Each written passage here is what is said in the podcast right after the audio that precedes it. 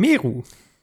Also, eine kleine Gaming-Trivia-Frage mal wieder an dich. Ähm, Oh. Folgendes. Oh. Ich bin sehr gespannt. Also, Odin, der Allvater, hat ja Walheim erf äh, erschaffen, ne? Die, wie, Ja. die wievielte Welt, die er erschaffen hat, war das? Boah, Na, na, na, na? was ist denn das für eine Na, das erfährt Frage? man im Spiel. Du hast das doch gespielt. Und zwar viel. Ja, aber ich habe das so nicht gelesen.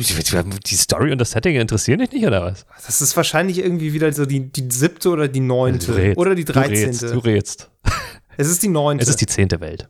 Ah, Das steht im, das steht, Na gut. wenn du mit diesem Hugin da laberst, der sagt ja das auch permanent. Na, Nicht permanent, aber ja, mit dem habe ich aber seit 20 Stunden nicht mehr gesprochen. Ich habe witziger, das Tutorial ist doch ewig her. Wann soll ich das denn irgendwie? Also, ich habe witzigerweise, weil ich jetzt mit meinem, mit meinem Charakter auf unseren gemeinsamen Server komplett umgezogen bin, ja. habe ich, ähm, und ich habe das in der letzten Folge erzählt mit den Mods und so, ne, dass man die dann nicht mehr hat, wenn man ähm, ähm, nicht mit dem äh, PC spielt, auf dem man die Mods insta- installiert hat, dann hat man ja, Ja. verliert man die ganzen Sachen. Ja, ja. Ich habe einen neuen Charakter angefangen, mit dem ich dann quasi über die Cloud spielen kann, mit GeForce Now. Und dann habe ich nämlich gemerkt, ich kann meine alte, äh, meinen alten Server, meine alte Welt einfach weiter benutzen mit der neuen Figur. Das ist ziemlich cool. Und musste mich dann Ah, aber trotzdem okay. noch mal durchs Tutorial so ein bisschen, habe dann ganz viel mit Hugo noch mal gelabert. Und dann dachte ich so, hä, die zehnte, die zehnte Welt? Das ist die zehnte Welt. Und dann dachte ich so, was weiß der Ja, David der, auf jeden der Typ hatte richtig, der, klar weiß ich sowas. und Warum? ja, der Typ hatte offenbar echt äh, nicht so viel zu tun. Also, ich meine, zehn, zehn Welten. Ja, ich meine, also, die, die wievielte war denn unsere? Die dritte hoffe ich. Nee, keine Ahnung, weiß ich nicht. Also, er hatte definitiv zu wenig Übung dafür. sag ich mal, Ja. Hast du Wenn das man sich das hier alles mal so anguckt. Hast du das auch schon im Spiel, dass, dass dieser, äh, dass dieser ähm, Geistertyp da, also dass der da irgendwo rumsteht? So, so eine, Ja, ich das ist, glaube ich, ich glaube, das soll gesehen. Das soll sein. Glaube ich, echt sein. Ja, hatte ich auch schon. Ich habe mich super verjagt, aber egal. Du hast dich was? Super verjagt. Verjacht? Kennst du das nicht? Ich habe mich verjagt. Nee. Hä? Ist das erschreckt oder was? Ja? Ach, guck mal, das ist ja lustig. Das kenne ich nicht, das Wort. Wo kommt das her? Von meiner Mutter. Ich, Wo kommt deine nee, Mutter ich, her? weiß, ich weiß nicht, das, das sagt man hier in Hamburg so. Ich habe mich verjagt. Okay, keine Ahnung. Ja, ich komme ja nicht aus Hamburg. Ich weiß sowas ja nicht. Da bist du als Native natürlich irgendwie Nee, näher ich dran. weiß, aber ich dachte, das, ich dachte nicht, dass das Hamburgisch ist. Ich dachte, das ist, das sagt man so. Nee, verjagt ist tatsächlich. Äh, naja, verjagen halt. Man verjagt sich. ja, ja, ja, aber man verjagt sich doch nicht selber. Ey, Ich weiß auch nicht, wo das herkommt. Also, Du hast damit angefangen, Mero. okay, so, langer Rede und kurzer Etymologie, kurzer Sinn. Ja. Äh, hallo. Hi. Ähm, wir hatten einen kleinen Exkurs in die Wikinger-Mythologie Ja. und ähm, es hat natürlich einen Grund, weil wir uns heute also ein bisschen mal über ja, nicht nur über Wikinger-Settings äh, unterhalten wollen, natürlich auch über Wikinger-Settings, weil das irgendwie jetzt gerade so ein Trend-Ding ist. Ich meine, Valheim haben wir letzte ähm, Woche schon mal kurz drüber gesprochen und Assassin's Creed Valhalla haben wir vor geraumer Zeit mal drüber gesprochen. Ja. Da gibt es noch diverse andere Spiele natürlich. Aber so, wir wollen das so ein bisschen breiter auch noch fassen und mal so, so generell über so, so Spiele-Settings und wie sie immer mal wiederkehren und vielleicht auch wieder verschwinden, Mhm. ähm, sprechen und was so die Evergreens sind, die einfach nicht tot zu kriegen sind quasi oder vielleicht auch was so der, ja, so ein bisschen der neue Status quo von Spiele-Settings ist. Also sowas entwickelt sich ja auch ein bisschen weiter mit der Zeit. Definitiv, ja. Und ähm, vielleicht auch so ein bisschen analysieren, wo- woran, also wo, wo kommt sowas her? Also warum wird vielleicht ein bestimmtes Setting gewählt auch, ne? Kann man ja auch mal drüber sprechen. Ähm, wir haben Folge 59, das ist natürlich ähm, super spannend, weil ich weiß, dass ihr alle total hinfiebert auf Folge 60 und ähm, wir haben dann wieder mal ein kleines Jubiläum, wie so oft. Ist 60 auch ein Jubiläum? Ja, ich glaube schon. Ich habe neulich mal geguckt, ähm, Okay. was man so bei Hochzeiten, da sagt man doch immer so Holzhochzeit und goldene Hochzeit und so. Ich weiß jetzt nicht, was. Golden ist 50. Ja, guck mal, dann sind wir sogar schon. Silbern ist, für, Silbern ist glaube ich, 20 oder 25. Ich glaube, dann 75 gibt es. Weil 75 ist dann wahrscheinlich so der nächste richtige Meister. Ah, ja, aber es gibt mit Sicherheit für die 60. auch was. Und dann sind wir also schon, Bestimmt. wir sind schon über Goldstatus hinaus, das ist ganz cool. das ist richtig. Wir können, das ist ey, witzig, wir können einen kleinen Tease machen. Es wird äh, eine, eine ziemlich äh, interessante Ankündigung geben in der nächsten Folge, wenn ich das richtig ausgerechnet habe. Aber da reden wir dann noch drüber. Also ku- kurzer Tease. So. Okay. Ja, ähm, aber bis dahin, David, erzähl mir mal, was du so gespielt hast. Ja, ähm, ich habe Verschiedenes gespielt. Ich glaube, von einem Spiel wirst du gleich noch erzählen. ähm, von einem, das wir beide sehr viel gespielt haben. Oh ja. Deshalb erzähle ich da jetzt nicht von. Ähm, ich erzähle von einem anderen Spiel. Ich habe ein kleines, feines Rätsel-Adventure gespielt namens ähm, Call of the Sea. Mhm. Sagt dir das was? Ich kenne das Artwork und ich weiß, dass es im Game Pass ist, aber ich habe das Genau. selbst nicht mir angeguckt.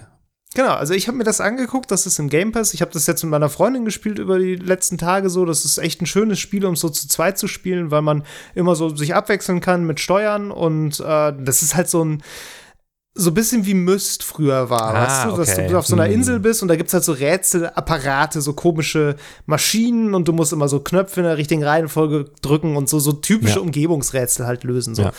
Und genau, wir haben das irgendwie so ein bisschen zusammen gespielt und das war echt cool. Ähm, es ist ein sehr, es ist ein echt gutes Spiel, muss ich sagen. Ich hatte da gar nicht so mit gerechnet, ähm, weil das so ein bisschen so, ja, so in den Game Pass reingeflutscht ist und ja, so ohne großes Aufhebens hatte ich das Gefühl. Ich glaube, das ist auch fast so ein bisschen untergegangen so zum Release. Es ist auch so ein typischer Game Pass-Titel, finde ich. Mhm. Also so ein, so ein Spiel, was jetzt auch nicht endlos lang ist, aber was so wie so eine wie so eine nette kleine Serie ist, die man so mal entdeckt oder Ja. wovon man mal so ein paar Folgen guckt. So. Das ist so, ähm, so die, das Ding. Dazu muss man ja auch Ähm, sagen, ne, das ist ja nicht im Game Pass released worden. Also ich erinnere mich noch daran, dass wir dazu auch so damals zum Release so Pressemails bekommen haben. Und da hat sich, halt- haben wir Ja. uns, das ist dann halt eins von diesen vielen ferner liefen Games, da haben wir uns nicht so für interessiert. Und ich glaube, wie du sagst, das ist genau die Art von Spiel, die im Game Pass erst richtig Chancen hat. Aber ein Publikum das war, glaube ich, zum, zum Release im Game Pass. Bist du Bin sicher? ich mir okay. relativ sicher. Ich weiß, dass das in der Microsoft-Konferenz angekündigt okay, wurde. okay. Und zwar war das, glaube ich, in dieser Next-Gen-Spiele, wo sie, wo die Xbox noch nicht raus war, die neue, wo sie diese komische Next-Gen-Präsentation hatten. Mhm. Und äh, die war, war so ein bisschen, glaube ich, für viele Leute ein bisschen enttäuschend, weil das halt ganz viel einfach Multiplattform-Titel waren, auch kleinere Titel und so und sehr viel Durcheinander irgendwie. Und Dann bin ich wahrscheinlich da war aber so das, kann auch sein. äh, Ja, genau. Jedenfalls äh, war da so die Ansage, die kommen alle in Game Pass und das Spiel halt auch. Ähm, ich erkläre kurz, worum es geht. Man spielt eine, eine Frau namens Nora und äh, das spielt so in den 1930ern. Mhm. Und man ist auf einem Schiff und man ist unterwegs zu einer Insel in der Nähe von Tahiti, wo man äh, seinen äh, Ehemann sucht, der da verschollen ist irgendwie. Also sie hat so ein Paket gekriegt mit so einem komischen äh, Messer drin und so einem Brief und irgendwie dem Hinweis, dass sie da hinkommen soll so. Und sie hat so eine, so eine Krankheit. Also eine Poststation gibt es da anscheinend dann schon. Nee, sie ist, sie kommt irgendwie, glaube ich, aus England oder USA. So. nee, aber ich meine, irgendjemand halt muss das da- Paket ja abgeschickt haben, also muss es da so, eine ja, Post das geben. ist richtig. Das, in Tahi auf Tahiti gibt es ja da wahrscheinlich eine Post. Also die Insel ist in der Nähe von Okay, Tahiti. okay, so. okay. Ähm, ja, jedenfalls ähm, hat sie so eine Krankheit, dass sie hat so, so schwarze Flecken auf der Haut, die sich so irgendwie ihren Arm raufziehen. Und das geht einher auch mit so Hustenanfällen und also sie ist einfach nicht fit. So, sie hat zu Hause vor allem im Bett gelegen und ihr ging es halt echt schlecht. Und ihr Mann ist halt losgezogen auf so eine Expedition, um ein Heilmittel für diese Krankheit zu finden. Ah, Und an dieser Krankheit ist auch schon ihre Mutter, glaube ich, gestorben und irgendwie ihre ihr Großvater oder so. So eine, irgendwie liegt das in der Familie und keiner weiß, was das ist. Und äh, ihr Mann ist auf dieser Insel und wie gesagt, ist dann da irgendwie verschollen und sie sucht den jetzt. Und man kommt dann dahin.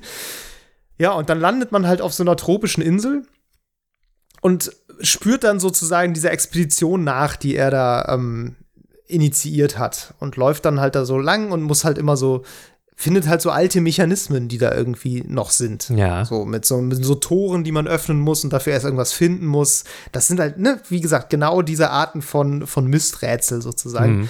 Oder irgendwie so eine Brücke, die du drehen musst.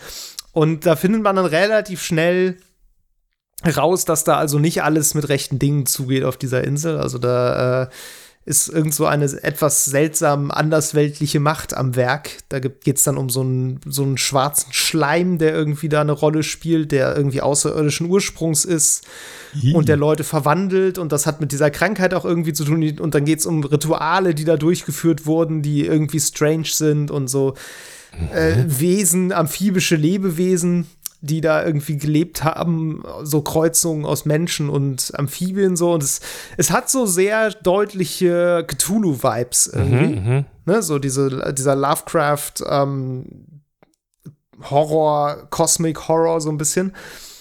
Ähm, ohne jetzt direkt ein Lovecraft-Spiel zu sein. Okay. Ich hab dann, bin da nicht so drin in dem Universum, aber ja, Aber es gibt da Anspielungen. Horror oder ist es kein Horror? Nee, gar Okay. nicht. Es ist überhaupt kein Horror. Es ist äh, einfach ein, ein Abenteuerspiel. So, wo du halt dieses Rätsel um diese Insel löst und auch dieses Rätsel um diese Krankheit löst und eben dieses Rätsel um diese Expedition dann löst. Mhm. Und ja, das ist so im Grunde das, was man da macht. So ein Spiel ist in der Ego-Perspektive und interagiert halt dann einfach ständig mit irgendwelchen Sachen. Es gibt keinen Zeitdruck, es gibt keinen Lebensbalken, du musst nirgendwo vorwegrennen, du kannst nirgendwo sterben. Es ist einfach nur, du stehst vor diesen Rätseln, musst halt rausfinden, wie du die löst. Und äh, ich fand das Rätseldesign sehr gut, Mhm, mhm.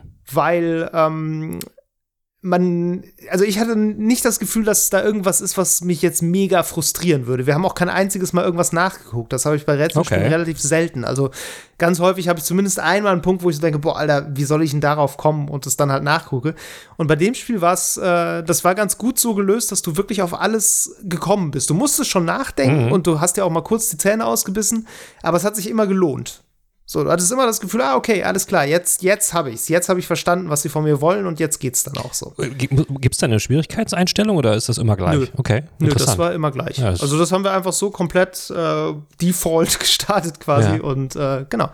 Ja, und also ich kann das sehr empfehlen. Es ist ein sehr schönes, äh, sehr schönes kleines Spiel. Es ist auch ein, übrigens wirklich ein sehr schönes Spiel, muss Okay. ich echt sagen. Mhm. Also ich habe da gar nicht so mit gerechnet. Ich glaube, das hat sogar Raytracing oder sowas mit drin. Echt? Also die Lichteffekte sind richtig, richtig gut. Okay. Ähm, hat auch der, ich glaube, das war so ein Aushängetitel auch für Raytracing auf der Xbox äh, Series X und S so. Also Ha. ja, da gibt's stehen auch manchmal so Spiegel rum, wo du dich auch so ein bisschen fragst, okay, ich glaube, die sind nur dazu da, um die geilen Lichtreflexe zu zeigen, weil einen anderen Sinn haben die eigentlich nicht. Aber auch sonst, diese ganze Insel ist wirklich in einem sehr schönen Artstyle gehalten auch. Und das ist auch so ein Spiel, was mir so so ein bisschen wieder gezeigt hat, dieses ganze Streben nach Fotorealismus, über das wir hier ja auch mal gesprochen Mhm. haben. Das ist manchmal gar nicht so geil. Also dieses Mhm. Spiel ist überhaupt nicht fotorealistisch. Mhm. Das ist eher so ein bisschen so Sea of Thieves ähnlich von der Grafik her, also eher so eine leicht stilisierte Comic-Grafik. Aber eben auf eine sehr, sehr schöne Art und Weise, die irgendwie sehr organisch aussieht, die so fast wie so ein bisschen gemalt aussieht Ja. häufig. Und das ist mir irgendwie tausendmal lieber, als wenn das jetzt so ein komplett realistisches Call of Duty Dschungel-Setting gewesen Mhm, wäre, mhm. wo alles irgendwie super echt aussieht. Das, ich finde das häufig fast ein bisschen bedrückend. Und das Spiel hat halt dadurch so eine sehr, sehr positive Ausstrahlung auch irgendwie. So. Sie- also es sie- ist irgendwie ja. so manchmal schummrig und so, aber ab und zu auch einfach wirklich sehr, sehr schön. Sieht man denn da auch, äh, begegnet man da auch Menschen? Sieht man auch Personen? Oder nicht? Äh, nee. Nee, ne? Weil, also ich erinnere mich nicht. nur halt, ich habe halt Myst damals wirklich gespielt und da, da das war eigentlich wirklich tot. Da gab also Ja. da, nur Ja, ja. Umgebung und ähm, okay, das ist dann halt auch so, ne? Ähm, Das ist da auch so. Du, du interagierst immer wieder mit so Radios oder so Audioaufzeichnungen. Es ist auch sehr bequem, dass überall Fotos und Beschriftungen rumliegen von dieser Expedition, weil die all, offenbar alles festgehalten haben, was irgendwie wichtig ist. Und das so, sind halt ja, Forscher. Ja, also man merkt, das Storytelling ist muss sich natürlich schon ein bisschen daran anpassen Ja, und ja. ist entsprechend auch nicht realistisch in dem Sinne, aber ähm, darum geht's ja auch nicht. Ja, cool. So, so, es also muss halt gut funktionieren. ich muss zugeben, dass äh, Myst damals fand ich, also habe ich gespielt und ähm, auch ah, relativ viel, glaube ich, Myst 1 und 2. Aber das, ich fand es nie so richtig mega. Das war damals noch die, so die Zeit, da gab es halt nichts anderes. Da hatten wir halt nichts anderes. Ja, und dann ja. haben wir halt irgendwie auf so einem alten PC da beim äh, Schulfreund im Keller war dann irgendwie Myst und dann haben wir das auf 3,5 Zoll Diskette darauf geladen und dann haben wir das halt gespielt. Und, aber ich habe das, also so richtig geil fand ich das nie. Ich glaube aber, das ist eine Art von Spiel, die man mit zunehmendem Alter Ja, und zunehmender Wertschätzung auch so ein bisschen für. Langsamkeit. Ähm, mehr zu schätzen weiß. Weil, ähm, also, wenn man was spielen will, was einfach nicht nicht schnell ist, was nichts von dir fordert, was nicht irgendeinen Skill von dir will, sondern einfach nur ein drüber nachdenken Mhm. haben möchte, so, ne? Dann ist sowas eigentlich ganz schön. Und ähm, für solche Momente ist das wirklich ein ähm, wirklich schönes Spiel. Okay, ja. Ja. Vielleicht gucke ich es mir tatsächlich auch mal an. Ich meine, Empfehle ich. Game Pass Das Einzige, was ich nicht empfehle, ist bei einem Rätsel im sechsten Akt aus Versehen von der falschen Seite mit einem Objekt zu interagieren, weil das hat dazu geführt, dass ich, äh, wir durch den Boden geglitscht sind Oh. und der Speicherstand kaputt war. Krass. Das ist mir seit Jahren nicht mehr passiert. Ah. Das war richtig, der, das war komplett im Eimer. Okay. Das ist so, du bist da irgendwie in so einer, geht's um so eine Sternenkonstellation und du musst so an so verschiedenen Punkten durch so ähm, Gucklöcher durchgucken, um so Sternenkonstellationen einzustellen auf so einem komischen alten Mechanismus.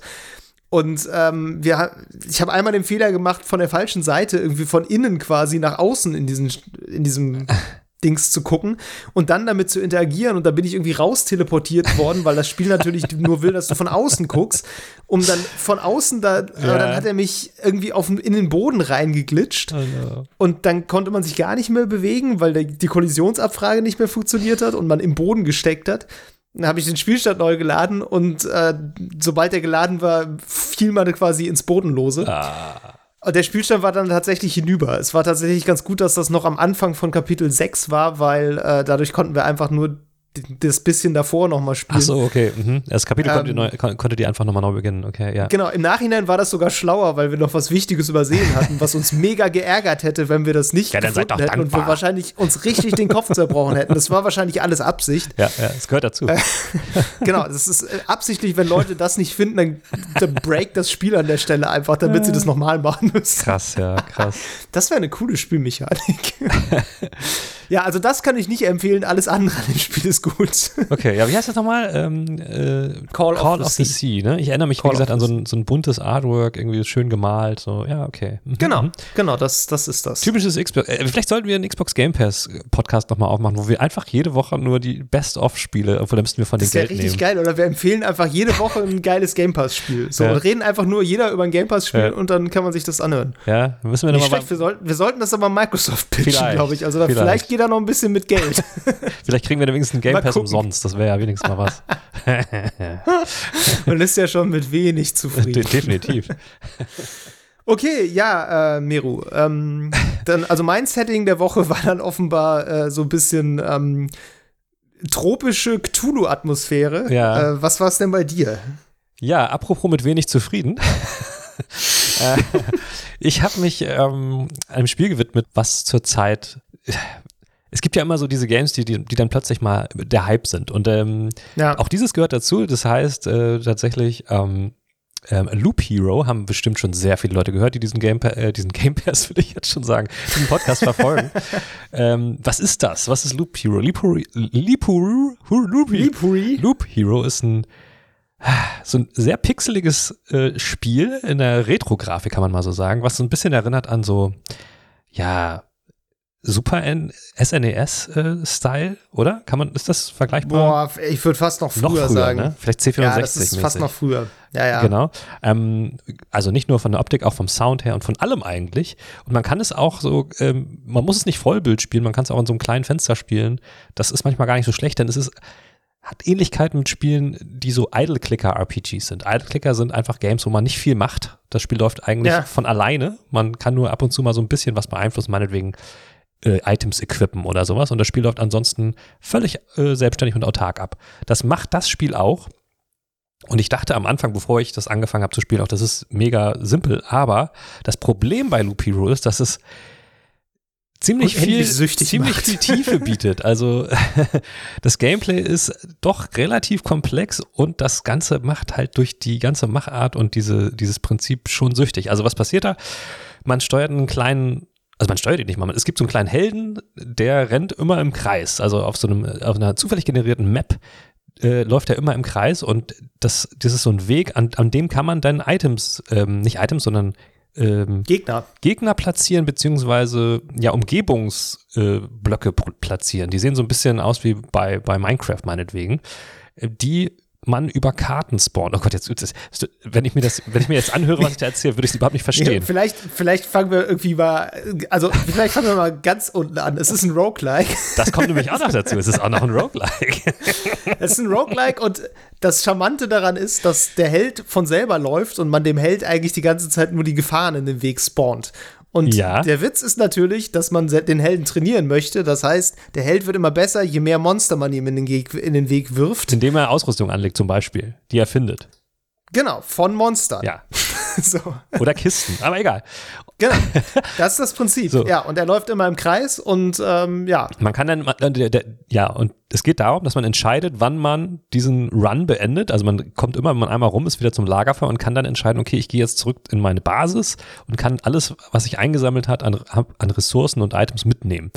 Ich kann auch sonst immer von der, vom Loop abhauen, aber dann ver verliere ich 60 Prozent aller Sachen, die ich eingesammelt habe. So, das ist also so ein bisschen so Risk-Reward, ne? Also du riskierst ja. halt noch diesen, diesen einen Loop noch zu Ende zu machen, um halt deinen Scheiß mitzunehmen. Und meistens stirbt meistens man. stirbt man. ähm, also ich es zumindest. ist so, dass man halt auch begrenzt zum Beispiel, zum Beispiel Lebensenergie hat oder, oder andere ähm, Stats, um die es auch noch im Spiel ganz wichtig geht. Und die kann man verbessern, indem man einfach so die Umgebung ausbaut. Man gewinnt nämlich immer, wenn man durch, äh, wenn man gegen äh, Feinde gewinnt, so eine, so eine Karten aus einem Kartendeck.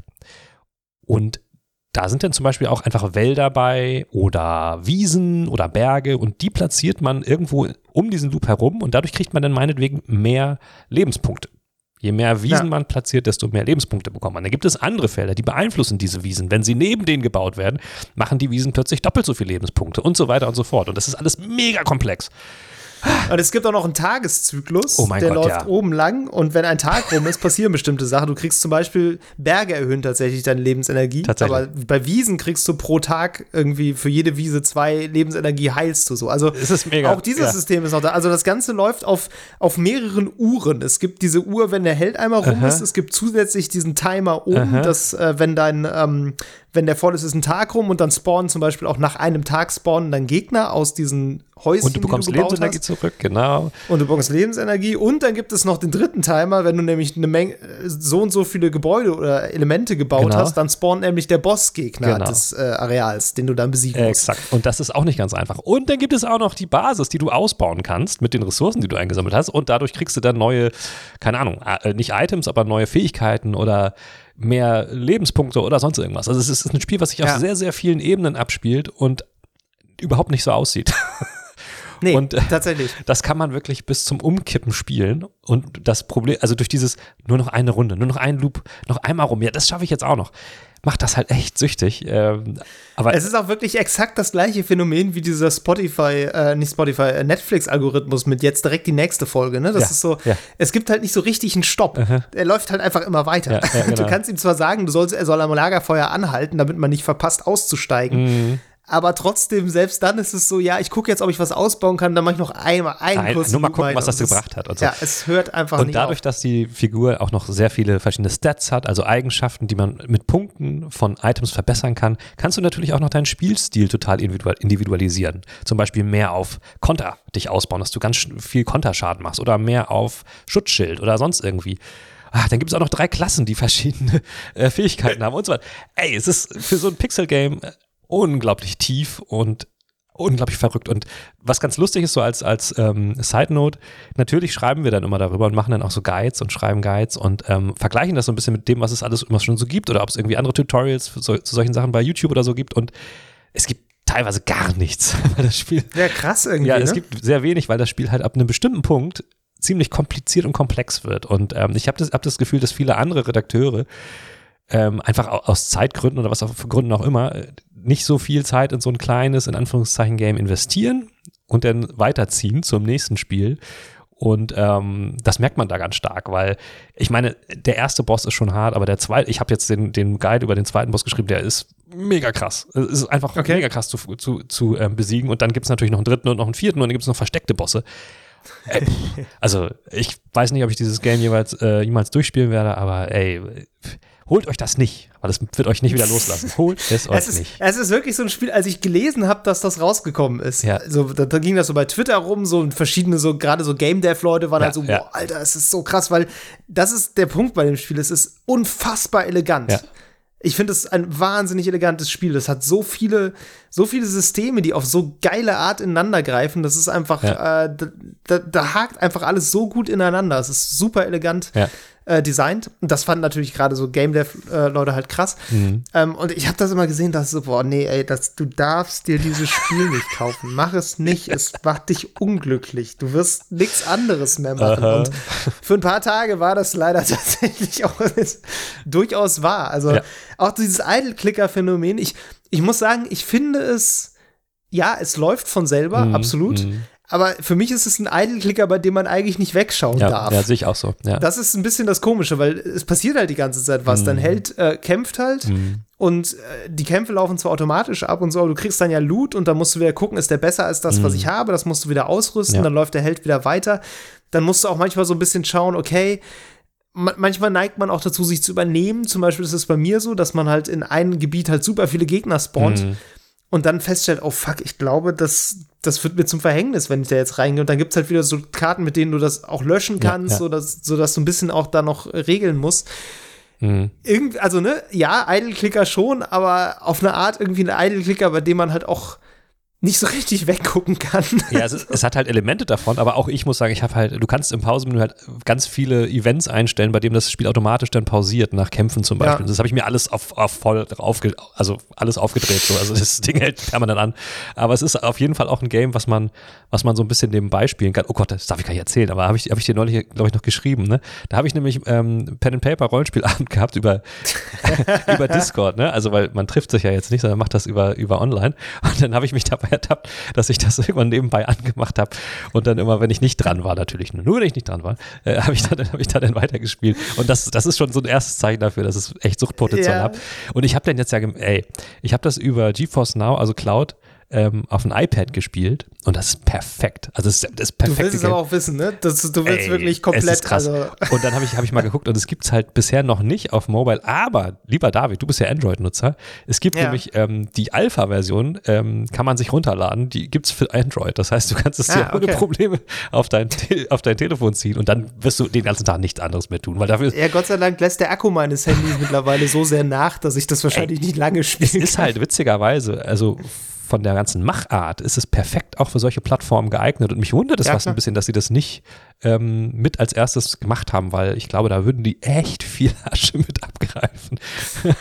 ich bin mir relativ sicher, dass das in Arbeit ist. Ja, wahrscheinlich. Ähm, ich weiß nicht, was das, ich weiß zum Beispiel nicht, was das für eine Engine benutzt. Ich, das steht bestimmt irgendwo, aber ja, ich weiß stimmt. es nicht. Also, mhm. du, die sind, nicht jede Engine kannst du das super stimmt. leicht auf alle Plattformen porten. Also ja. Unity zum Beispiel geht ziemlich gut. Ja. Aber ich weiß, wie gesagt, ja. keine Ahnung. Ich hoffe, ich hoffe für Sie, dass es eher so ist, dass Sie jetzt gerade äh, warten, ob Ihnen jemand ein gutes Angebot macht dafür. Meinetwegen, dass, keine Ahnung, Apple Arcade sagt, okay, pass mal auf hier. Wir ja, wollen euch haben. So. Das würde ich Ihnen wünschen. Ähm, ich glaube es ehrlich gesagt nicht so unbedingt, aber das wäre das wäre ein gutes Spiel für, für sowas, weil ich kann mir nicht vorstellen, dass es ein Mobile Game mit Werbung wird oder so. Ne? Es müsste schon eins sein, was man kauft. Ja. Äh, ich hoffe, dass das es. macht niemand. Ich hoffe, dass es, dass es sich verkaufen würde, aber ich glaube, er wäre perfekt für sowas wie Apple Arcade, so, ne? wo du halt einfach ja. den Flat zahlst und dann hast du so ein Game drin, was einfach mega deep ist. Ey. Wobei die Variante nach jedem Loop eine Werbung gucken auch oh immer Gott. lustig wäre. Oh Gott.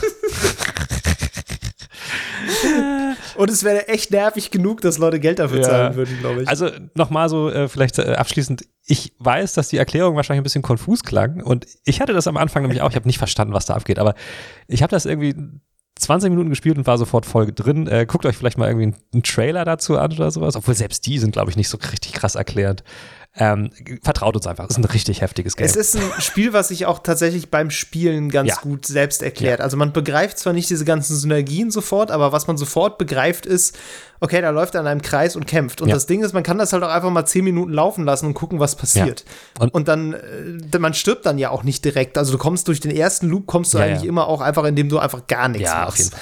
Und ähm, so mit der Zeit merkt man so, okay, da kommt dann Loot und das kann man da irgendwie ausrüsten. Und alles weitere folgt einfach auch Total. so ein bisschen. Und man merkt auch einfach, dass bestimmte Dinge beeinflussen sich irgendwie. So, und das reicht eigentlich schon ja. mal als Erkenntnis. Ähm, ja, genau. Alles andere lernt man dann so mit der, mit, mit der Zeit. Also auf jeden Fall ähm, eins der Spiele, die sich wirklich lohnen für den Preis. Also da könnt ihr wirklich mal äh, viele, viele Stunden drin ver versenken. Und ich hoffe irgendwie tatsächlich noch, dass das irgendwie mobile kommt, weil das wäre schon, also wenn es das jetzt auf dem iPad gäbe, ich würde es mir sofort direkt kaufen. Aber naja, ich habe es mir ja. so schon gekauft, insofern wäre es auch dumm. Aber egal. Mit Crossplay, äh, Cross-Save Cross natürlich. Oh, das wäre Knaller, ja. Ah. Gut, ähm, aber so viel dazu, das haben wir diese, diese Wochen gespielt. Jetzt ähm, reden wir mal über Settings in aktuellen Videogames. Juhu. Ich habe eben schon erzählt, dass ich Pen and Paper Rollenspiel gespielt habe, online per, per ähm, Discord. Mhm. Und ähm, das ist tatsächlich relativ verwandt mit diesem Thema, über das wir jetzt sprechen wollen, wo es um verschiedene Settings geht. Ja. Weil Opfer wie ich bin, habe ich mir natürlich direkt dann eingebildet, ich könne selbst mal Game Master werden von, äh, von so einem Pen and Paper Rollenspiel, wie ich das als Teenager schon mal gemacht habe. Und habe mir dann versucht, ähm, äh, selber eine Kampagne auszudenken und schon mal so ein bisschen was geschrieben und so. Und dann ist mir nämlich aufgefallen, weil ich nämlich Cyberpunk Red, also das ist das, der Nachfolger von Cyberpunk 2020, worauf Cyberpunk mhm. 2077, das Computerspiel basiert, das will ich spielen mhm. und habe da versucht, mhm. was dafür zu schreiben. Und dann ist mir aufgefallen, es ist verdammt nochmal viel, viel einfacher, sich sowas auszudenken für sowas wie D&D im Fantasy-Setting. Ja. Weil du da nämlich viel mehr Freiheiten hast. Immer wenn dir irgendwas fehlt, irgendeine Motivation von irgendeiner Figur oder irgendwas, dann gibt es halt Zauberer, die das zaubern. oder, verstehst du, was ich meine? Ja. Ähm, du hast halt in Fantasy-Settings viel mehr Freiheit, irgendwas dazu zu erfinden, was es nicht gibt. Wenn irgendwas nicht funktioniert, okay, dann fliegt halt irgendwas, was vorher mechanisch nicht ginge, so weißt du? Ja. Und das, glaube ich, ist auch der Grund, warum sehr, sehr viele Games ähm, sich das, ich will jetzt nicht sagen einfach machen, das klingt asozial, aber ähm, halt so ein Fantasy-Setting wählen, ähm, weil es dadurch einfacher wird, eine Geschichte zu erzählen. Und entsprechend gilt das, glaube ich, auch zum Beispiel für sowas wie Postapokalypse, um jetzt mal direkt ähm, ne, so ein paar Sachen abzugreifen. Direkt in Medias Res. Ja, mitten rein. Bei Postapokalypse, ja. da kannst du auch einfach alles machen. Du hast halt keinerlei Vorgaben. Du kannst ja sagen, okay, ey, irgendwann ist die Welt unter, untergegangen und dann gab es plötzlich Ja. mechanische Dinos und jetzt sind wir alle ne, so unterwegs. Das macht es halt echt viel einfacher und das ist so, glaube ich, einer der Hauptgründe, warum bestimmte Settings in Games so beliebt sind. Und ähm, ja. das hat mir auch dazu verholfen, so ein bisschen mehr Respekt auch zu empfinden für so Games, die das halt nicht tun und in einem, in einem normalen Setting, also was heißt normal, also in einem, in Zeit, also kontemporären Setting halt zu bleiben und eine Geschichte zu Mhm. erzählen, einfach in der normalen Welt. Gibt es halt auch derbe wenig, muss man mal, muss man auch mal sagen. Ne? Es, ich, ja. Klar, wir wollen, nat Also wir wollen natürlich im in Games ja, wir wollen natürlich im Games auch was erleben, was wir noch nicht im normalen Leben erleben können, aber ich meine, es gibt ja auch andere Spiele, so, keine Ahnung, wie heißt es, Fire, Firewatch oder sowas, die, ne, die, Ja. ja. die sind halt nicht Fantasy. Ähm, und das ist, glaube ich, viel schwerer. Das ist jetzt, habe ich jetzt am eigenen Leib erfahren müssen, auch wenn natürlich Cyberpunk jetzt auch nicht so ganz normal unsere Welt ist. Ich wollte gerade sagen, da hast du doch auch noch eine ganze Menge Möglichkeiten. Da kannst du doch auch einfach irgendeinen kruden Magnetismus und irgendein Implantat erfinden und so. Das, äh, ja, natürlich hat man Möglichkeiten. auch, natürlich oder? hat man Möglichkeiten, Ja. aber nicht so viele wie, wie, äh, ja, gut, klar. pf, okay, da kommt halt ein Drache so, und brennt alles ab. So, klar kannst du das theoretisch auch irgendwie, irgendwie konstruieren, so, aber weißt du, du hast auf jeden Fall so Ja. im Kopf schon mal mehr Freiheit, einfach irgendwas dir, dir, dir kulturell vor allen Dingen rauszudenken, weil Cyberpunk spielt ja schon in unserer Kultur nur halt auf zwölf gedreht. So, ne? Ja, ja, klar. So, und das ist allein Das schon mal ist, so ja ein der, Punkt. das ist ja der Gag an Ja, genau, genau, genau. Aber da, Eigentlich. ich, könnt, ich kann mir jetzt nicht, äh, kann ich auch irgendwie, aber ich kann jetzt nicht sagen, okay, dann lebt da dieses Volk, was halt ganz anders ist. So. ja. Mm, Und ähm, ja, da, das ist so für mich so ein typisches Ding, wo wahrscheinlich dann so die Motivation von Spieleentwicklern durchklingt, ein bestimmtes Setting zu wählen. Und wenn wir jetzt über sowas wie Valheim, wie wir am Anfang gesprochen haben, reden, Mhm. hat sowas auch bestimmt Einfluss gehabt auf die Wahl des Settings. Nehme ich fast an. Ich kann jetzt, muss jetzt nichts gewesen sein, aber ich glaube es. Ja. Ähm, also ich glaube sch schon, dass diese, dieses Möglichmachen, nenne ich es jetzt mal, Mhm. Gerade bei Fantasy irgendwie eine große Rolle spielt. Ich glaube, bei ähm, Videospielen, gut, dass wir gerade über Pen and Paper sprechen, weil ich glaube, bei Videospielen ist ganz viel auch einfach noch eine Traditionslinie da, Mhm. die sich eben genau aus Dungeons Dragons speist. Ja, definitiv. Also die ersten Rollenspiele haben ja eindeutig dann auf Dungeons Dragons aufgebaut und so. Ja, teilweise und, sogar äh, mit Lizenz, ne? Teilweise, also. Genau, das ist ja auch immer noch teilweise. Ja. Ich meine, Baldur's Gate 3 ist eins der Ja. ähm, beliebtesten Rollenspiele im Moment Mhm. so und das ist noch nicht mal da. Ja. So, es ist halt irgendwie noch in der Alpha oder Beta, jedenfalls Beta, ja, ähm, wird noch erprobt und ähm, also da ist ja, das ist einfach ein Genre, was eben sehr populär war Mhm. und dann eben in dieses Medium überführt wurde und dann natürlich auch eine entsprechende Zielgruppe angezogen hat und dann natürlich auch im Videospielmedium populär wurde. So. Klar. Ähm, natürlich der Grund, warum es überhaupt als Pen and Paper schon so viel Erfolg hatte, den sehe ich tatsächlich ähnlich wie du, halt einfach auch in dieser in dieser Art und Weise, was ähm, da viele Dinge möglich zu machen. Mhm. So, ähm, auch da gibt es natürlich wieder Traditionslinien, die du wahrscheinlich irgendwie Herr der Ringe und weiß ich nicht wohin Ja, noch weiterverfolgen kannst, sicher. die dann irgendwo wieder in der Gegenkultur wurzeln und so. Also Fantasy-Geschichte ist, glaube ich, sehr lang und sehr komplex Ja. so.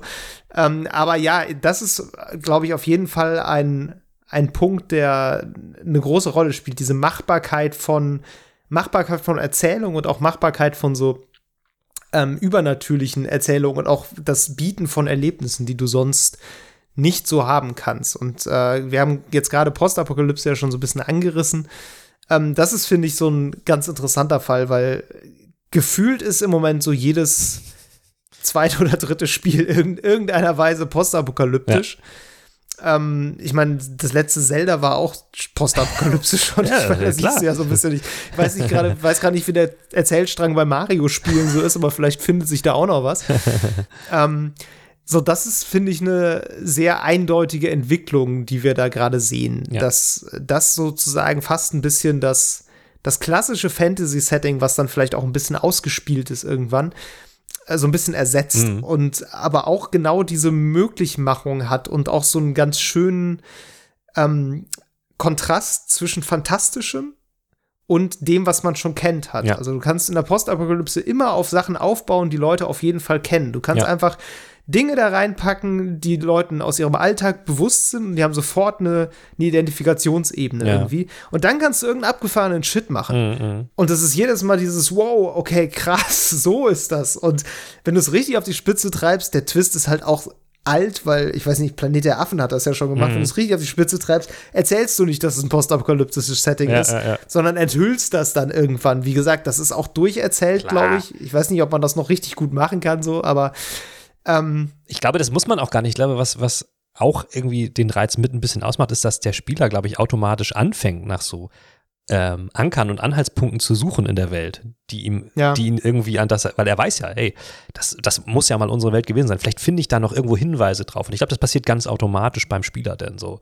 Ja. Ähm, und das ist natürlich auch was, womit man dann auch als Entwickler spielt, ne? Dann baust du Das da ist halt ja mal auch ganz häufig eine Quelle von Humor in solchen Spielen. Das kommt also noch ich dazu. erinnere mich gerade an Horizon Zero Dawn, da findest du ja auch so ein, ich glaube, das ist so eine Art Audiolog oder so, Mhm. wo du im Grunde auf einem Festivalgelände stehst und das wird aber so beschrieben, als wäre das so eine voll seltsame Veranstaltung. Ja. Es ist halt einfach ein Musikfestival. Ja.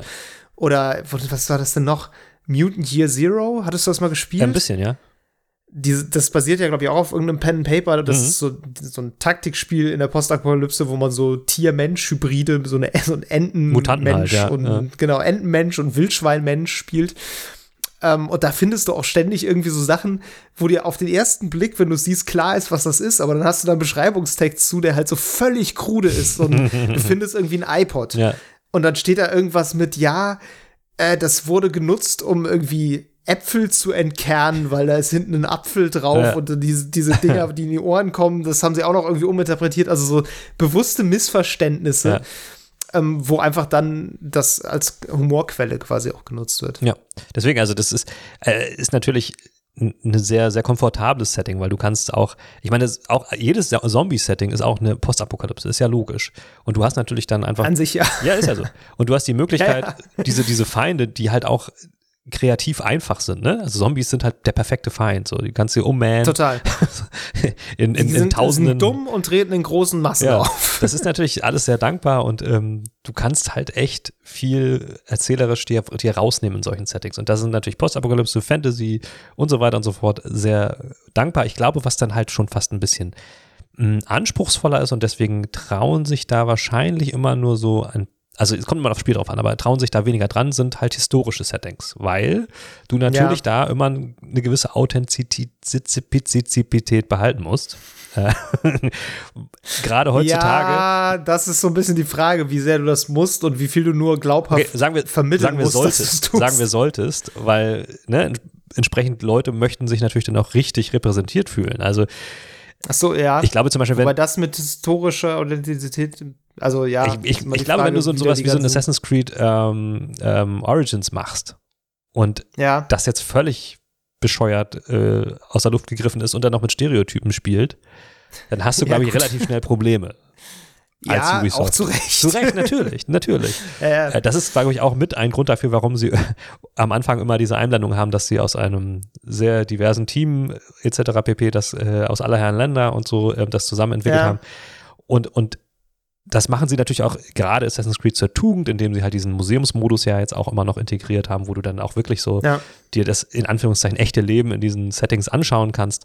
Aber das ist, glaube ich, viel schwerer, weil du musst dich halt an bestimmte, Ja. also was heißt muss, aber du solltest dich, wenn du ein historisches Setting machst, auch an bestimmte Sachen halten. Das kann natürlich auch backfiren. Ich meine, ne, ähm, äh, Kingdom Come Deliverance äh, haben wir auch noch im Kopf. Das ist auch ultra realistisches Setting, wo ähm, dann halt auch darüber diskutiert wurde, wie viel Realismus muss sein, kann sein und ähm, ist realistisch.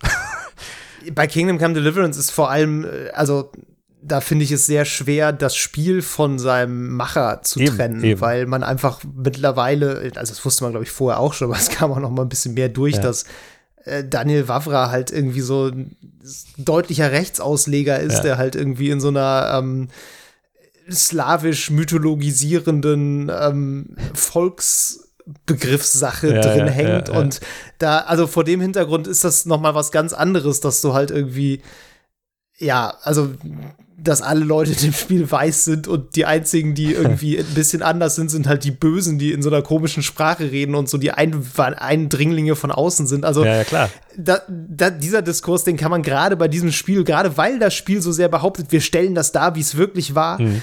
Ähm, kannst du das halt einfach überhaupt nicht ausblenden, dass da jemand halt äh, mit so einem Gedankengut da ist und der sagt dir jetzt, das ist so gewesen, da ist halt so wirklich ei, Na klar. Ei, ei. Und das ist genau das, das zeigt ja, also es ist halt sehr viel anspruchsvoller ein authentisches historisches ja, Setting klar. zu wählen, weil du mit sehr viel mehr, Dis also Ansatzpunkten für Diskussionen halt aufs Spielfeld trittst. Ja. Das kannst du natürlich super entschärfen, wenn du einfach sagst, ja, ist alles fiktiv. Es war nicht wirklich so. Wir haben, wir haben lustigerweise ganz, so also kurz vor dem Podcast haben wir mal einmal drüber gesprochen, ähm, dass wir beide Outriders gespielt haben. Ja. Und du meintest, dass du das immer mit The Division vergleichen musst, immer so ein bisschen. Und äh, da das Gameplay von The Division halt einfach viel knackiger ist als bei Outriders ja. und so. Und da haben wir auch so kurz ein bisschen über das Setting genau. gesprochen. Das fand ich nämlich auch ganz interessant, weil das ist bei mir zum Beispiel so ein Fall. Ähm, ich finde das Setting von The Division echt kreuzdämlich. Ich finde das Gameplay auch geil, keine Frage. Aber dieser ganze Tom Clancy-Kram, auch da wieder, ne? Auch wieder ein Rechtsausleger, der uns im Sicher. Grunde erzählt, wie die Welt ist. Und natürlich ist die Welt äh, so, dass die eindeutig Guten gegen die eindeutig Bösen kämpfen und ja, die, der Zweck heiligt die Mittel. So, das ist halt, wir haben ja schon mal darüber gesprochen, dass es halt echt hart faschistoide Tendenzen definitiv, hat, wenn man da mal hinterguckt. So. Um, ähm, da und da ist es mir, und ich meine, Outriders oder nimm Destiny. Destiny ist halt der reine Völkermordsimulator, wenn man mal ehrlich ist. Also was du da an Aliens auslöscht und mittlerweile ist es ja sogar so, dass die Aliens dann noch eine Hintergrundgeschichte kriegen und du lernst doch, dass die Familie haben und so. Ja, du bist einfach diese Ein-Mann-Armee, die die alle über den Haufen ballert. Ja. Und wenn du da so rangehst, denkst du auch so, boah Leute, ey, das ist aber auch echt ein bisschen heftig hier. Aber es ist halt ein Science-Fiction-Shooter. Es ist halt irgendwie alles so, so abstrakt und Klar dermaßen überzeichnet, dass du halt nie auf den Gedanken, also du kannst auf den Gedanken kommen, aber du musst halt nicht, es drängt sich dir nicht auf. Mhm. Und bei sowas wie einem Tom Clancy-Spiel wird es dir halt wirklich aufgedrückt, weil es in unserer Welt spielt mit unseren Waffen, die es wirklich gibt und so. Das ist halt Definitiv. wirklich nochmal eine ganz andere Kiste. Auf jeden Fall und deswegen ist natürlich auch ähm, dieses Tom Clancy-Spiel äh, zu Recht umstritten. Also das finde ich, finde ich völlig, völlig, völlig okay. Ja, also ich, ich spiele es trotzdem dann und äh, das ja, kann ich auch nicht, äh, ich, ich sage dann auch nicht irgendwie, das ist aber okay, sondern ich, ich reduziere natürlich meine Wahrnehmung auf einen bestimmten Bereich. Ne? Also die klar. Story, Ey, ganz, die Story gesagt, von dem Spiel ist mir völlig latte. Auch so. cool. Ja, nee, klar. Nur, ja, also die Story, die Story ist ja, aber ich finde auch, die Story ist nicht unbedingt das Setting, weißt du? Also das Setting ist dann nee, tatsächlich eher dieses, das ist ja auch ein postapokalyptisches Setting wiederum. Ja. Und es ist für mich einfach ein, ein urbanes postapokalyptisches Setting. Und das hat damals schon, als die ersten Trailer von The Division 1 kamen, dachte ich so, oh krass, so eine große Stadt völlig mhm. verlassen so und so so so habe ich mir das im Film immer vorgestellt so und das ist eher das worum es mir geht so die ja. Die Motivation der der verschiedenen ähm, Fraktionen da das damit habe ich mich gar nicht beschäftigt so das ist natürlich Ey, wenn man bei The Division fragwürdig. die Cutscenes alle einfach überspringt ja. ich habe es auch so gemacht ich habe einfach alle Cutscenes einfach sofort weggedrückt weil es sowieso immer nur pathetisches Gelaber ja, war so und dann war das ein ordentliches Spiel ja, so also ich habe keine Ahnung wer die komischen Dudes sind aber da die zuerst schießen hat man dann auch nicht so richtig ein schlechtes Gewissen genau. das ist ja auch mal ganz wichtig äh. Von daher so, ja. Genau, und, und Outriders dagegen zum Beispiel, das habe ich halt dann gesagt, das Setting liegt mir irgendwie nicht so. Dieses ach, düster Science Fiction, das kommt mir auch irgendwie schon, mir kommt es tatsächlich eher auserzählt vor. Also nicht, weil ich es irgendwie ja. äh, unangenehm finde, sondern weil ich es irgendwie auch mittlerweile nicht mehr so neu finde. Ähm, und diese, dieses zerfetzte Mad Max-mäßige äh, mag ich irgendwie auch nicht so, aber Gut, das ist einfach nur Geschmackssache. Die Frage ist, warum, ja, warum, warum wird das gewählt? Letztlich ist es ja auch ein bisschen postapokalyptisch, kann man sagen. Ja, ja mit, total. mit Science Fiction, ohne jetzt spoilen zu wollen, aber ähm, Es ist sogar im Grunde post-postapokalyptisch, weil genau. wir sind ja, also man flieht ja schon von der Erde, weil die im Arsch ist ja. und dann landet man auf einem neuen Planeten und dann wacht man auf, als der auch im Arsch ist. Genau, genau. ähm, und mich erinnert es tatsächlich vom Setting auch fast ein bisschen an Anthem, bloß halt Anthem Gone. Wrong. Und ähm, oh, also ja, äh, ich war gone wrong in die eine Richtung, gone right in die andere. Ja, ähm, definitiv. Aber es ist irgendwie mir zu, ach, ich weiß nicht. Es könnte auch einfach Fantasy sein, aber es muss halt geballert werden. So. Das ist, das ist wahr, ja. ja. Tatsächlich sind die Waffen auch das Langweiligste an dem Spiel. Ja. Das ist leider so, die, die magischen Fähigkeiten sind halt einfach interessanter. Vom, ja. vom Ding her könnte, könnte Outriders übrigens ein ziemlich gutes Star Wars-Spiel sein. So.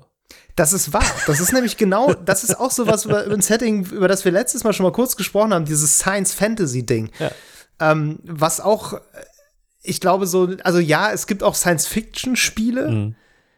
Ähm, aber ich glaube, viele fallen dann fast auch eher so in diesen Science-Fantasy-Bereich. Ja, ja. Der halt wirklich ähm, nicht so sehr mit, ähm, mit harten wissenschaftlichen Fakten jetzt funktioniert, sondern wirklich mehr mit, äh, ja, so ein bisschen Rumspinnerei, Magie. Ja, genau. Und, ich meine, Star Wars ist auch nichts anderes genau, als natürlich. Fantasy im Weltraum. So. Und warum ist das so? Und warum hat das auch George Lucas so gemacht? Weil er natürlich dadurch mehr erzählerische Freiheiten hat. So. Ja, ja, klar. Ähm, und eher so auch ähm, davon erzählen kann, es gibt eine gute Macht und es gibt eine böse Macht und ne, die kämpfen ja. gegeneinander und das, das, ist, das ist einfach angenehmer zu machen. Ähm, ich meine, selbst wenn du, selbst wenn du Mass Effect nimmst, das ist, würde ich schon mehr Science Fiction sagen, aber auch da mhm. gibt es durch, durch, diese, durch diese Fähigkeiten, die es da auch gibt und diese Überwesen, die das ganze Universum erschaffen oder zerstören wollen, auch so Fantasy-Elemente. Also auch da äh, ja.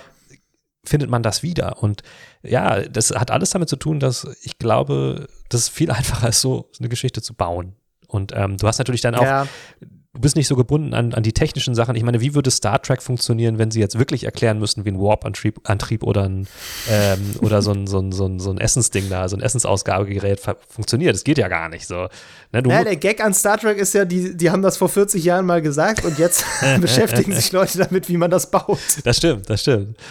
mit dem Erfolg kommt dann die Legitimierung von selber. Also da könnte man fast sagen, die Science Fantasy wird mit der Zeit zur Science Fiction, je mehr sich Leute damit beschäftigen. Ja, das ist so genau. Aber kommen wir vielleicht nochmal zu, zu, zu Settings wie, wie Wikingern zurück. Ne? Also das ist, das ist ja jetzt gerade schwer in Mode. Das ist zwar auch so ein bisschen historisch, aber ja. ähm, es wird da ja auch, wird da ja also, auch viel äh, die Sagenwelt mit einbezogen, so. Ähm, ja. wo, wodurch das dann wieder zu, zu Fantasy wird. Ähm, wie kommt es, dass plötzlich gefühlt ähm, vermehrt Wikinger-Spiele erscheinen. Also das ist, ich glaube, das ist eher tatsächlich ein Gefühl. Wahrscheinlich. Ich glaube auch, dass es ein Gefühl wahrscheinlich ist. Wahrscheinlich erscheinen ständig Wikinger-Games, aber sie kommen, kommen nicht so unter. Deswegen habe ich im Vorgespräch schon gesagt, ich kann mir auch vorstellen, dass es halt einfach Mode ist. Es gibt diese Spiele permanent, aber sie werden halt dann nur zum Hit, wenn es gerade in Mode ist. Ja. Und zu, zufällig das, auch noch ein gutes ja. Spiel. Aber das ist natürlich die Frage, was ist da zuerst da, ne? Ähm, Hunai. Also mir fall, spontan fallen mir ein God of War ist so das, das so, da würde ich sagen, geht irgendwie so vielleicht die moderne Entwicklungslinie so ein bisschen los. Mhm. Ich, vielleicht lehne ich mich da aber auch weit aus dem Fenster. So richtig genau weiß ich es ja. nicht. Auf jeden Fall God of War ist auf jeden Fall so ein, so ein Milestone, würde ich sagen, des in Anführungszeichen Wikinger-Genres. Wahrscheinlich müsste man Skyrim sogar noch ein bisschen mitnehmen. Oha, ja. Ähm, das ja auch, ne, also da ist dann ja auch immer die Frage, was ist jetzt schon, was ist überhaupt ein Wikinger-Setting? Ja, also ja. Ähm, vieles bedient sich natürlich an, ähm, an dieser Mythologie, an germanischer Mythologie, so wie sich ja auch äh, Fantasy-Spiele an anderen Mythologien ständig bedienen. Klar. So querbeet. So, das ist ja alles Mögliche. Auch ganz, ganz viel Germanisch natürlich. Ja. Ähm, wie gesagt, God of War, jetzt Assassin's Creed Valhalla war jetzt so der, der, next, der große Flagpole-Titel so im, im letzten Jahr. Ja.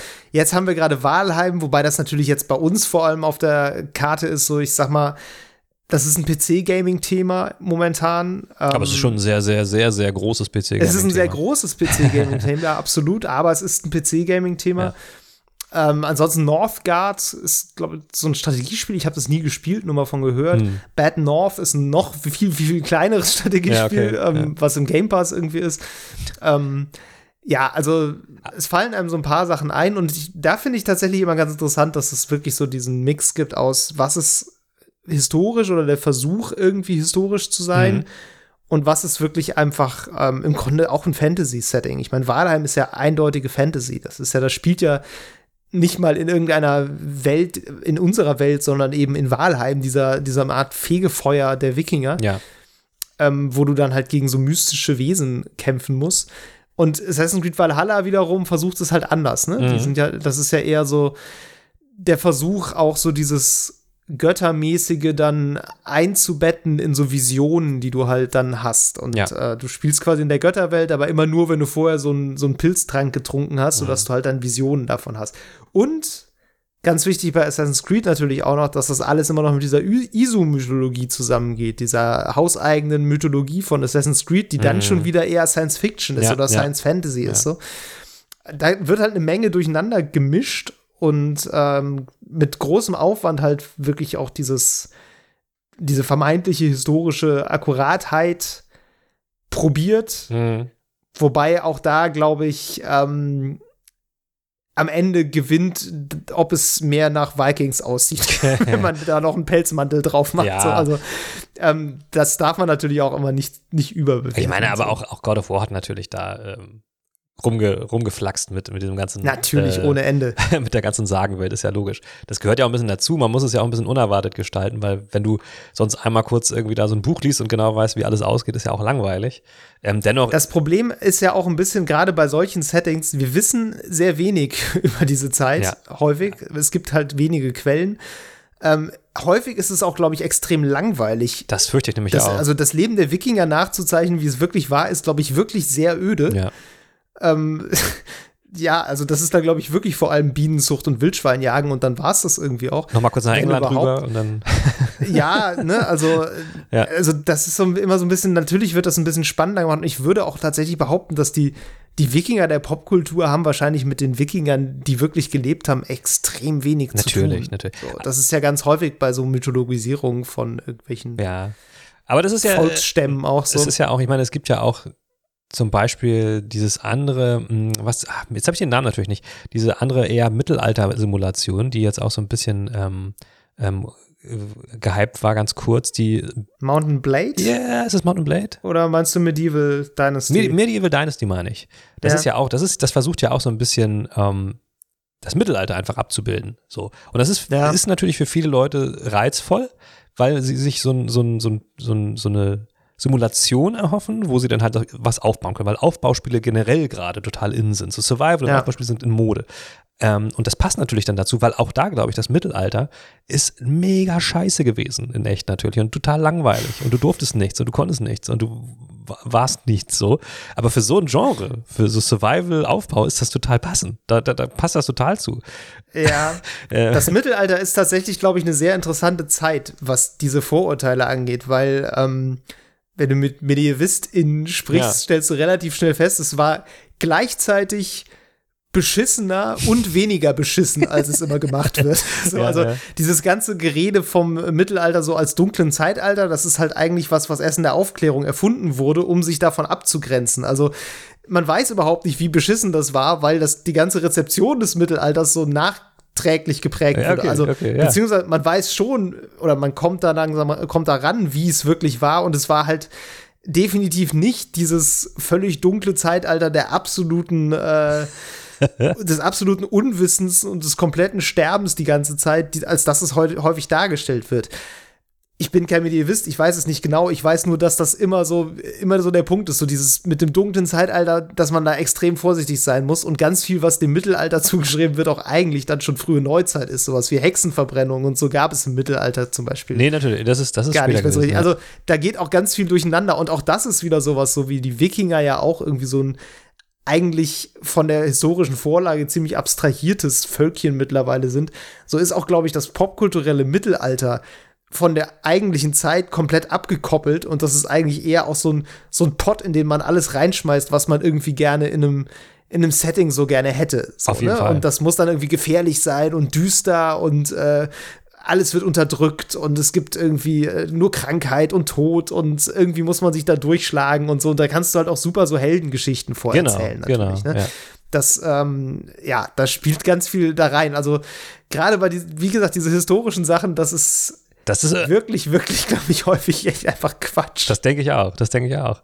Und, und da nehmen die Leute sich halt oft auch einfach die Freiheit zum Erzählen. Ne? Und ich glaube, das ist mittlerweile. Ja, zum Glück. Ja, zum Glück. Mittlerweile ist das, glaube ich, halt ein äh, bisschen außer Mode, einfach sich dann auf so einem historischen Hintergrund einfach irgendwas auszudenken und drauf zu batschen. Also größtenteils. Ähm, wenn man da nicht, glaube, wenn man da nicht eindeutig Fantasy mit reinbringt, so. Ja, also ich glaube schon, dass es also ich glaube, mittlerweile ist man so an dem Punkt, entweder du machst es richtig oder du lässt genau, es Genau, das meine ich, ja. Also entweder du bist halt Ubisoft und schmeißt da extrem viel Geld drauf ja. und ähm, gibst dir richtig Mühe, das irgendwie alles vernünftig nachzuzeichnen und zu gucken und das dann auch irgendwie so, ne, wie in so einer Fußnote quasi in diesem ja. Museumsmodus noch zu kontextualisieren und halt auch deutlich zu machen, okay, wir haben uns da was ausgedacht, aber das basiert da und da schon auf historischen Grundlagen. Mhm. Das geht schon, aber so dieses auf so ein bisschen rumfabulieren, das erinnert mich immer so ein bisschen an diese, an diese historischen Romane, die mal eine Zeit lang in Mode waren. Meine Mutter hat die immer gelesen. Und da gab es immer so ein paar, die waren gut recherchiert. Mhm. Die waren dann auch irgendwie so einigermaßen haltbar, was so die Verbindung dieser Königshäuser zueinander anging mhm. und so. Und dann gab es aber auch häufig so diese, das war so Bahnhofsliteratur ja. eigentlich, ne? So irgendwie die, die, die, die Leiden der, äh, der Näherin oder, äh, weiß nicht, das Geheimnis, äh, des Kupferschmieds und die hießen immer so, das war immer so das X des Y. Und die waren halt einfach, das war ne, wirklich nur Kulisse. Natürlich. So, und da war halt nix irgendwie vernünftig recherchiert. Das war einfach nur moderne Geschichten, ja. moderne Menschen, die moderne Geschichten erleben, vor einem Setting, was halt irgendwie so ein bisschen Nervenkitzel hat. So. Ja, es ist, ähm, aber das ist auch ein Stichwort. Also ich meine, natürlich werden viele Settings auch einfach aus romantischen Gründen gewählt. So. Zum ja. Beispiel auch äh, Setting Piraten. Das ist fast zu 90 Prozent, wenn nicht mehr. Alles in Games immer auch Piraten Romantik. Haben, es ist auch wieder sowas, ja. was einfach mit der Realität halt wirklich Überhaupt ganz nichts. wenig zu tun hat. Aber es wird, es ist natürlich ähm, ein beliebtes Setting, immer wieder. Ich meine, Monkey Island war war und ist Kult, so, dann irgendwie, keine Ahnung, ja. Sea of Thieves oder auch äh, wieder Assassin's Creed, ne, Black Flag und so weiter. Es gibt, ja. gibt immer Piratenspiele und das hat, glaube ich, auch viel damit zu tun, dass, dass das Sachen sind, die wir als, oder wir jetzt nicht, aber die, die man als Kind vielleicht auch so gespielt hat. Also man hat selbst gespielt, man will mal Pirat sein. Ne? Ja. Deswegen ist es naheliegend, ein Game zu machen, wo du das dann auch kannst. Also, und dann willst du natürlich dem Spieler aber das, das bieten, was er sich immer gewünscht hat und nicht jetzt irgendwie so ein richtig beschissenes scheiß Piratenleben, sondern eins, was Klar. Spaß macht. So, ne? Ähm, und das ist, glaube ich, auch so eine Motivation, aus der heraus Spielsettings gewählt werden. Man möchte natürlich dem dem Spieler was bieten, was er schon immer mal erleben wollte. Ja. Und das dann entsprechend ausschmücken. Wolltest du auch Pirat ja. spielen, als du klein warst?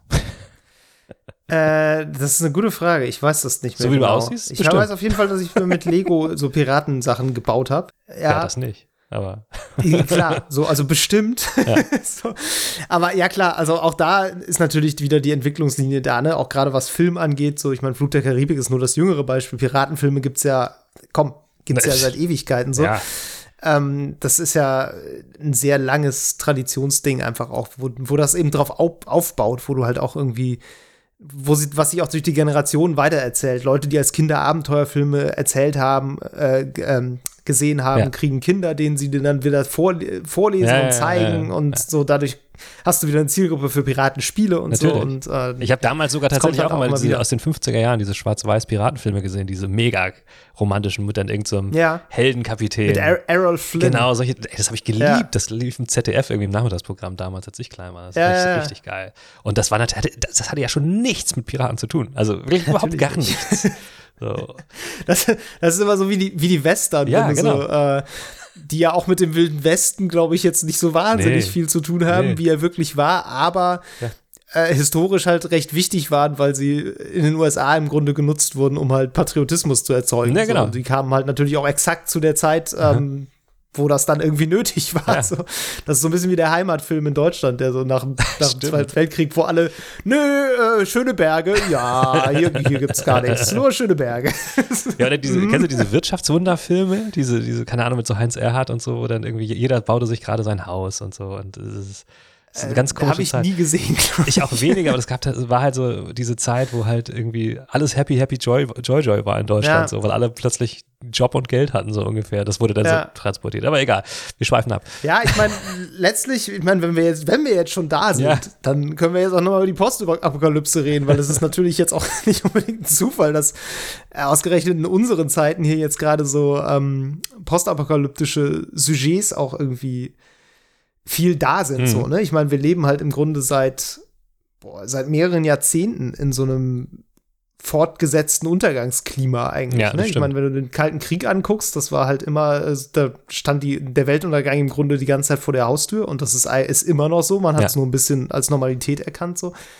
Ähm, wenn, dann nimmst du Klimakatastrophe dazu. Ähm, mhm. Da hast du halt, ich meine, es gibt ja auch echt postapokalyptische Spiele, die halt wirklich auf eine verdorrte Erde halt dann wirklich auch ja, als Setting setzen. Ne? So, das sind ja alles keine keine völlig aus der Luft gegriffenen Szenarios, nee. ähm, sondern eben auch so ein bisschen so vielleicht das so das Spiel mit diesem Nervenkitzel, was, was sein könnte. Ja. So, ähm, ein bisschen so die Fortsetzung des Ganzen, was, was halt in der Realität stattfindet. Ne? Also. Ja, so ein bisschen so, man überspringt den beschissenen Teil und setzt dann wieder an dem Punkt ein, an dem man die Gesellschaft wieder aufbauen ja, kann. So, den beschissenen Teil, da kommen wir noch hin in, in, der Realität. Das, da müssen wir alle hoffen, dass wir das nicht mitkriegen, aber ähm, danach geht's dann irgendwie quasi in der Fantasie kann man dann weiterspinnen und ich glaube, das ist auch so ein bisschen so ein Coping-Mechanismus, dass man ja. einfach sagt, okay, der, der Zusammenbruch war jetzt schon, weil du spielst in einem postapokalyptischen Spiel nicht den Zusammenbruch, du spielst immer das, deshalb heißt es ja so, was danach kommt. Genau. Und ähm, meistens steckt da ja so ein bisschen die Hoffnung drin, dass du halt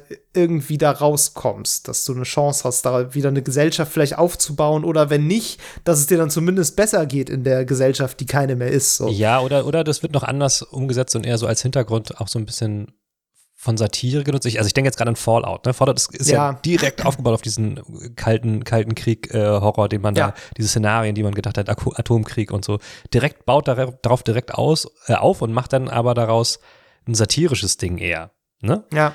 Und ähm, das stimmt. Ja, das, das ist ja auch sehr erfolgreich gewesen. Ja. Ähm, und na, wie du sagst, klar, jetzt andere Weltuntergangsszenarien bieten sich natürlich dann auch an. Ich glaube, bei Fallout ist natürlich wir blicken mittlerweile schon anders auf den Kalten Krieg zurück. Mhm. Teilweise, ich will jetzt nicht sagen belustigt, das ist übertrieben, aber man hat jetzt ein anderes Mindset als das und deswegen macht man sich vielleicht auch so ein bisschen über die Einstellung von damals so ein bisschen lustig und das kommt bei Fallout dann irgendwie durch. Ähm, ja, wobei ja die ersten Fallout-Teile gar nicht so, so weit nach dem Kalten Krieg waren, ne? Die waren doch so Anfang der 90er. Ja, okay, ja. Also der Kalte Krieg war schon ein bisschen her, so das ist stimmt. nicht, aber es ist nicht 2010. Das stimmt, das stimmt, da hast du recht. Aber trotzdem macht man auch heute noch Fallout-Teile, ne? Also Natürlich, ähm. klar, das, das ist mittlerweile ja auch einfach als Genre so ein bisschen etabliert, ne? Und was ich hatte jetzt eben gesagt, dass es so ein bisschen idyllisch häufig ist, dass man so die Gesellschaft wieder aufbaut. Natürlich sind die meisten postapokalyptischen Spiele erstmal gar nicht idyllisch, ja. weil es geht die ganze Zeit darum, dass du ums nackte Überleben kämpfen musst. Aber da steckt natürlich dadurch, dass es eben ein Spiel ist, immer auch so ein bisschen Ermächtigung drin, ja, ne? So dass du, du kannst halt ums Überleben kämpfen. Du bist halt irgendwie ein krasser Supertyp, der irgendwie ein riesiges Waffenarsenal hat und dann kommt so ein Mutant auf dich zu ja. und dem ballerst du halt einfach irgendwie alles weg und ist überhaupt kein Problem für dich. und das ist natürlich auch so ein, ähm, so im Angesicht der Katastrophe sich so ein bisschen die, ähm, die Agenda zurückerobern. Ja, so. Und ja. auch so zu merken, okay, ich kann, ich kann in dieser feindlichen Welt irgendwie bestehen, auch wenn sich alles hier gegen mich stellt Klar. irgendwie. Also so ein bisschen und Empowerment natürlich, muss natürlich in jedem Game drin sein, aber das passt natürlich super in so ein Szenario rein. Klar, klar. ja. Ähm, ja. Das ist interessant, also vor allen Dingen jetzt, wenn man als Kontrast zum Beispiel so so richtige Weltkriegsszenarien sich anguckt, ne? Also die sind mega ja. beliebt. Also Shooter, die ja. wirklich, äh, keine Ahnung, im Zweiten Weltkrieg oder Ersten Weltkrieg oder was auch immer spielen, sind mega beliebt. Auch wenn es halt, ich meine, was was fasziniert, fasziniert uns daran? Das ist total seltsam.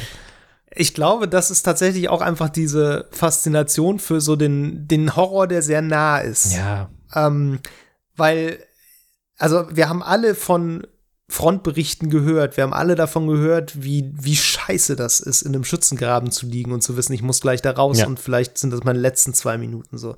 Ähm, es gibt Feldpostkarten ohne Ende, es gibt Filme von Fronten, es gibt ja. Kriege, die sind so unendlich gut dokumentiert. Ja.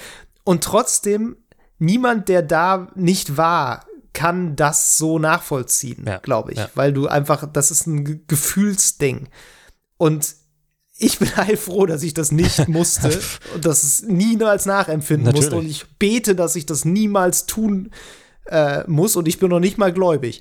ähm, das ist das, der absolute Horror.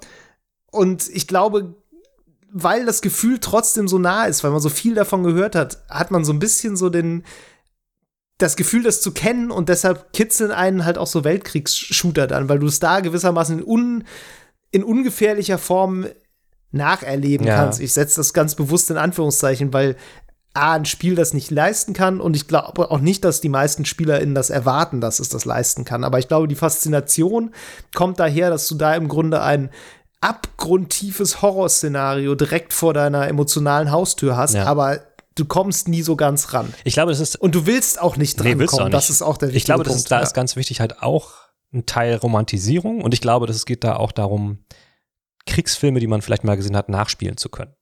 So. ja. Gar nicht wirklich diese, das, den richtigen Horror zu haben. Und ich glaube, das ist auch wichtig für die Wahl des Szenarios, weil, wenn man mal überlegt, es gibt kaum Games, die ganz aktuelle Kriegsszenarien nachspielen. Und das ist, glaube ich, Ja. das ist, glaube ich, deswegen so, weil das ist zu nah dran, das wollen wir nicht. Und jetzt gibt es ja gerade auch diese, diese, ähm, diesen Diskurs und diesen Streit über dieses Six Days in Fallujah, dieses ja, gerade im, das wird jetzt entwickelt, ein Game, was halt ja. äh, in einem sehr, sehr, sehr nahen Krieg spielt. So, und das will eigentlich niemand. Niemand möchte das eigentlich spielen, habe ich den Eindruck. Also wenn ich jetzt so drüber lese, Ja. hat eigentlich, niemand hat danach gefragt. Aber die Entwickler, die, Ja. die zufällig auch noch ähm, Verbindungen zur, zur US-Regierung haben, wie man, wie sich rausstellt, ähm, ja. die feiern das halt derbe ab. So. Und ich, das ist, glaube ich, da ist dieser, da, da, da gehen sie einen Schritt zu viel. Und, und ja, merken das Problem nicht, ist da vor allem, merken viele Sachen einfach nicht. So. ja, das Problem ist da, glaube ich, auch nochmal ein besonderes, weil einfach das auch einfach sehr gut dokumentiert ist und einfach sehr gut dokumentiert ist, dass die USA da Genau. Kriegsverbrechen begangen Zu gut haben. dokumentiert Und ist. Genau, es ist für die USA im Grunde zu gut dokumentiert. Ja. Und in der Vorberichterstattung zu diesem Spiel wurde schon relativ deutlich, dass sie eigentlich nur die US-Perspektive erzählen wollen, Ja, so richtig. ja. Und dann so, es kommen auch irgendwie irakische Zivilisten so zu Wort, aber man weiß irgendwie nicht so genau, äh, wie viel da jetzt überhaupt. Ne? Also Ja. wie, wie, wie deutlich diese, ja.